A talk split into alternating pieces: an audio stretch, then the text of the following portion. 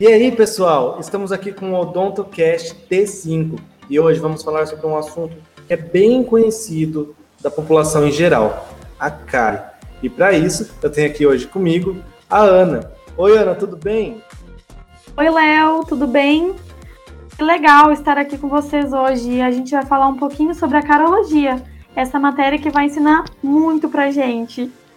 É isso aí, Ana. E é muito importante a gente falar da cárie porque ela é, de certa forma, muito popular. Né? Desde criança a gente escuta, ah, não come muito doce, senão vai dar cárie. Escove bem os dentinhos, senão pode dar cárie.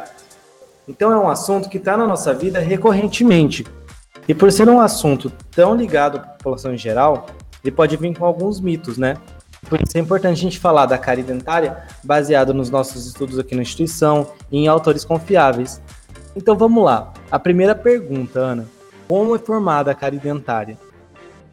É isso mesmo, Léo. A cárie é uma doença bem popular para todos nós e a gente vai falar um pouquinho sobre ela agora.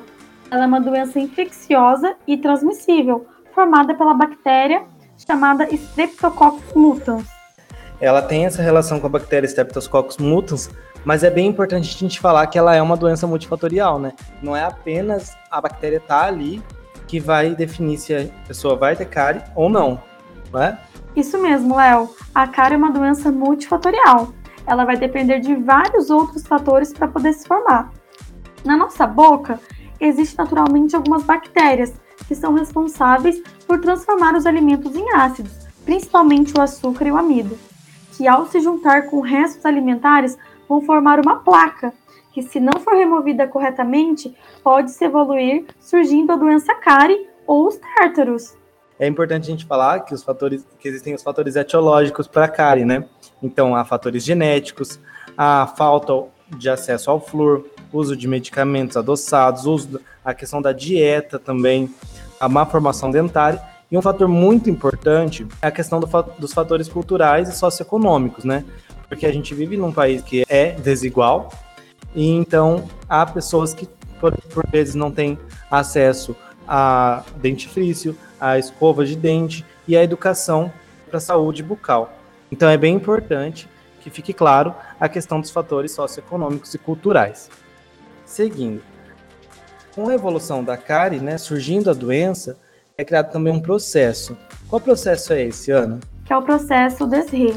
Ele se dá quando o pH do esmalte está abaixo de 5,5 quando o esmalte mais perde íons cálcio e fosfato do que ele ganha, ou seja, maior a desmineralização. É importante a gente lembrar também que com o flúor, o pH crítico do esmalte ele aumenta para 4,5 e na dentina a progressão da cárie é mais rápida, já que seu pH crítico é 6,5. Muito legal ver que a questão do processo de desmineralização e remineralização é o que vai dando a cara, de certa forma, né? A forma da cárie, né? Ah, e Léo, importante a gente lembrar que a cárie ela pode ser dividida em aguda ou ativa, que são opacas, é uma cárie opaca, elas são ásperas, localizadas em sítios de retenção, como bordas de prótese, de bractes, fósforos e fissuras. E também em crônica ou inativa.